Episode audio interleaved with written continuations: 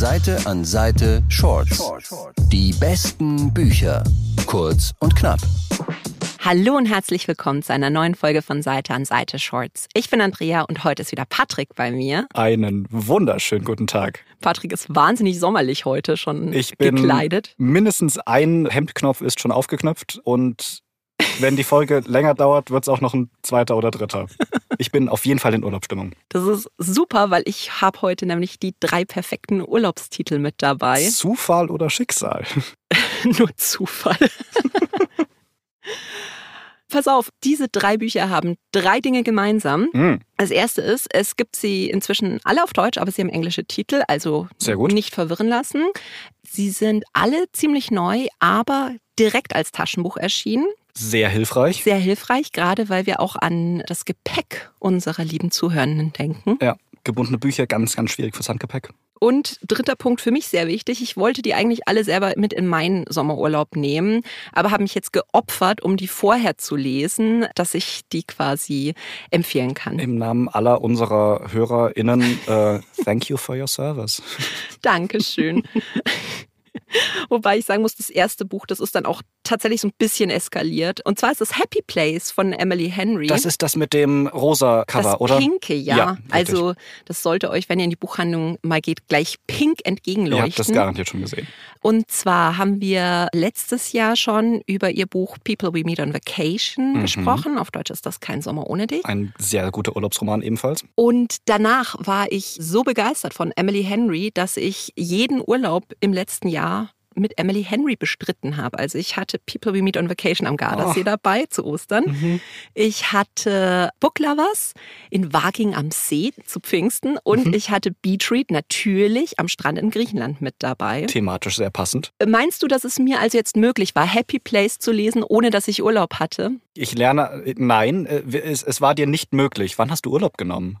Über Pfingsten habe ich mir zwei Tage ein Hotel gebucht und bin da hingefahren, nur um dieses Buch zu lesen. Zählt, zählt. Nehmen wir. Es war ein dummer Impuls, dem ich nachgegeben bin, aber ich konnte einfach Emily Henry, die einfach immer wirklich die perfekten Urlaubsbücher schreibt, nicht zu Hause lesen, Ja. während die Wäsche auf mich wartet. Es war mir nicht möglich. Also, in ihrem neuen Buch geht es um Harriet und Wynne und die sind schon seit fast zehn Jahren zusammen und so das Traumpaar in ihrer Clique. Allerdings weiß niemand in diesem Freundeskreis, dass sie auch schon seit einem halben Jahr getrennt sind. Oh mein Gott. Sie haben es niemandem gesagt und es gibt eben im Sommer immer so eine Woche, wo sie sich zusammen treffen, in so ein Strandhaus fahren und da zusammen Urlaub machen. Und irgendwie wollten sie das dieses Jahr umgehen, aber dann sagen zwei ihrer besten Freunde eben, sie wollen da spontan heiraten, also müssen beide kommen Mitgang mitgefangen. und sagen, okay, wir können das jetzt auch nicht sagen, dass wir getrennt sind, weil das würde ja die Stimmung total ruinieren.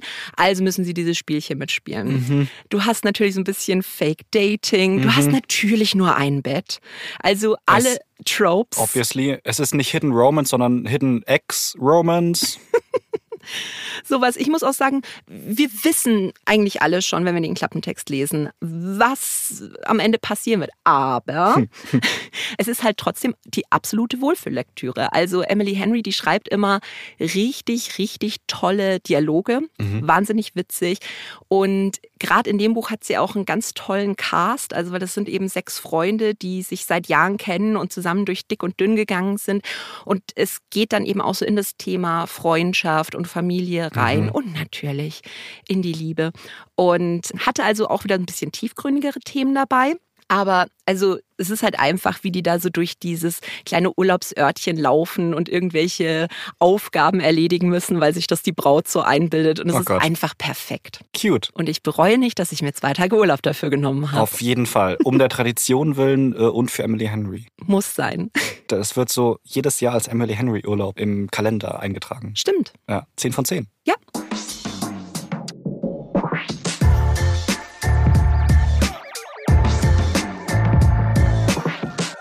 Das nächste Buch wollte ich mir eigentlich schon letztes Jahr mit in Sommerurlaub nehmen und habe es dann aber irgendwie verworfen und jetzt ist es gerade ganz frisch auf Deutsch rausgekommen, nämlich Malibu Rising von unserer sehr geliebten Taylor Jenkins Reid. The one and only. kennt ihr von Daisy Jones and the Six und die sieben Männer der Evelyn Hugo. Und tatsächlich wird Malibu Rising eines der nächsten Bücher sein, das als Serie rauskommen Uh, wird. Also hat wird sich verfilmt. Reese äh, Witherspoon auch dafür die Rechte gesichert. Ich weiß nicht, wer die hat, aber wahrscheinlich. Das ist das Geschäftskonzept der Produktionsfirma von der Schauspielerin äh, Reese Witherspoon, dass die einen Buchclub hat Mhm. und die bestlaufendsten Bücher aus diesem Buchclub, da sichert sie sich dann die, die Filmrechte äh, und so ist schon Daisy Jones and the Six entstanden und vielleicht wird dann Malibu Rising ebenfalls so ein Projekt. Also ich habe nicht geschaut, wer es verfilmt, aber ich bin tatsächlich sehr gespannt. In dem Buch geht es um die Reaver-Geschwister. Die Mhm. leben in Malibu, die surfen alle und alle sind auf die eine oder andere Weise berühmt. Also die älteste Nina, die ist ein Supermodel. Jay ist Surf-Weltmeister. Hudson ist so ein Starfotograf und Kit, das ist die jüngste, aber ich habe das Gefühl, vielleicht auch die talentierteste, obwohl ihre älteren Geschwister das nicht so sehen. Spannende Dynamik, jetzt schon. Auch witzig, wer Taylor Jenkins Reid durchsuchtet, dem ist der Name vielleicht auch ein bisschen bekannt. Das sind nämlich die Kinder von Mick Reaver, der Ehemann Nummer drei von Evelyn Hugo war. Oh mein Gott, es Ja. gibt ein Taylor Jenkins Reid Cinematic Universe. Es gibt einen. Das TJRCU. Das hat ein bisschen zu lange gedauert. Nee, tatsächlich laufen da sehr viele Bücher in diesem Buch zusammen. Also das Witzige ist halt, wenn du die Charaktere schon kennst, dann ist es nochmal so ein Easter Egg, aber du musst sie nicht kennen, um das Buch zu verstehen. Eine zusätzliche Metaebene Yes. für, für treue Fans der ersten Stunde. genau.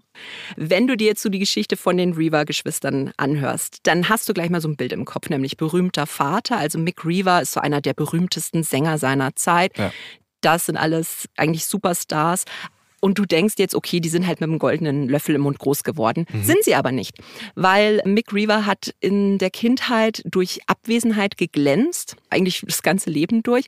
Hat sie auch nicht finanziell unterstützt. Die Mutter musste immer schauen, wo sie bleibt, hat sich wirklich aufgeopfert für die Kinder. Die ist sehr früh gestorben und danach hat die älteste Nina wirklich die Zügel in die Hand genommen und auch teilweise verschleiert, dass niemand da ist, um sich um die zu kümmern, bis sie alt genug war, das Sorgerecht für ihre jüngeren Geschwister zu beantragen. Also die haben sich wirklich quasi selbst aus dem Dreck gezogen, um jetzt so berühmt zu sein. Und die haben seit Jahren eine Tradition. Und zwar am Ende des Sommers machen die immer eine große Party. Und in dem Buch verfolgen wir so den Verlauf einer dieser Partys. Und es wird in Rückblenden halt auch mal die Familiengeschichte erzählt. Aber ich sag's mal so, auf dieser Party wird es im Laufe der Nacht komplett eskalieren. Im guten oder negativen Sinne? In allen Sinnen. In- in Also jedem es ist, Sinne. Es ist wirklich, was du dir vorstellen kannst, was auf einer Party schief läuft oder was passieren wird Mhm. mit Leuten, die da auftauchen, mit Familiengeheimnissen, die plötzlich ans Licht kommen, Uh, Schlägereien, alles, was dazu gehört. alles, alles wird auf dieser Party passieren und ich möchte nicht mehr verraten, aber es ist also wirklich komplette Eskalation. Ich habe es dann, glaube ich, auch so das Ende mit so offenem Mund gelesen. Okay. Ja, weil alles passiert. Es gibt in dem Buch eben auch Wiedersehen mit Charakteren wie zum Beispiel Carrie Soto taucht auch auf dieser Party auf, Wie lustig. die lustigerweise die Geliebte von Ninas Ehemann ist. Aha. Und das ist noch die geringste Eskalationsstufe. Ich bin sehr gespannt. Auf jeden Fall, also dadurch, dass es halt auch am Strand spielt und so, einfach wirklich perfekt für einen Strandurlaub oder auch meinetwegen am See zu Hause. Tolles Buch, unbedingt lesen.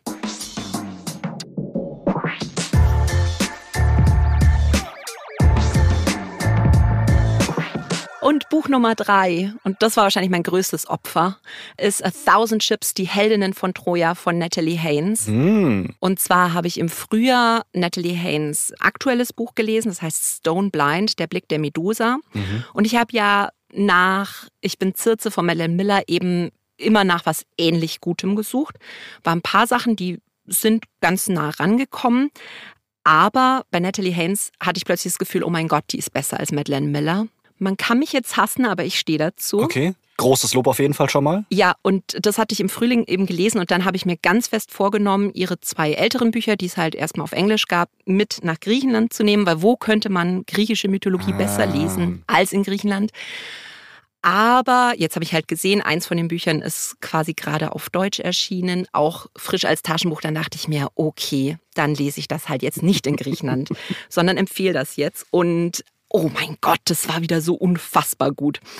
Also zur Story. Es geht eben um den Fall von Troja. Mhm aber rein aus der Sicht der Frauen. Also es wechselt auch mal so ein bisschen Erzählperspektive zwischen diesen Frauen hin und her. Und es ist jetzt nicht so sehr die Belagerung von Troja. Da waren die meisten Frauen eh nicht dabei. Na, diese Kämpfe, naja, die ein oder andere vielleicht doch.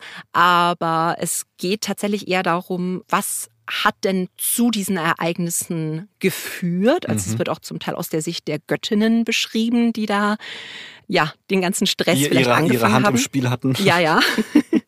Und halt auch gerade, was danach mit den Frauen passiert mhm. ist, die ja dann oft in Sklaverei gekommen sind und dergleichen.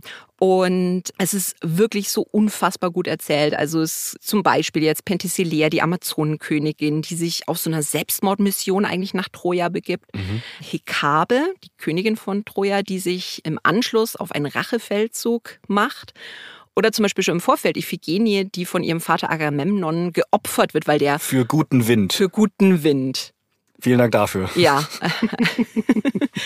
mein absoluter Favorit, muss ich aber erzählen, ist Penelope, die mhm. Frau des Odysseus. Die kennt man ja eigentlich nur, dass sie immer daheim sitzt und webt und wartet ja.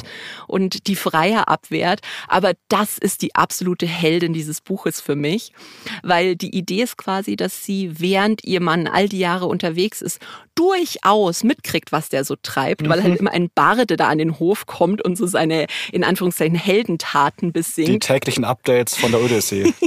so ungefähr. Und sie schreibt dann sowas von gesalzene Briefe an ihren Ehemann, der sich ja damit äh, Nymphen vergnügt und sonst was. Mhm. Und es ist einfach wirklich, ich, ich möchte beim Lesen, ich wollte immer Szenenapplaus geben, einfach, weil Penelope war meine absolute Heldin. Ja. Also die Passivaggressivität dieser Frau ist einfach Gold, ist einfach wirklich Gold.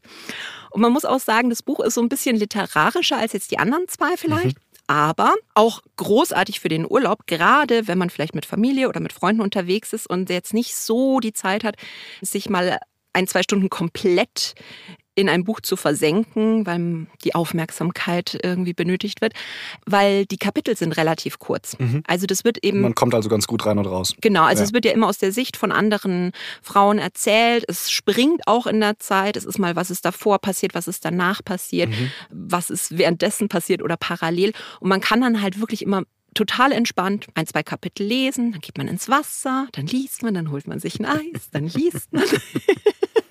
geht man vielleicht wieder ins Wasser.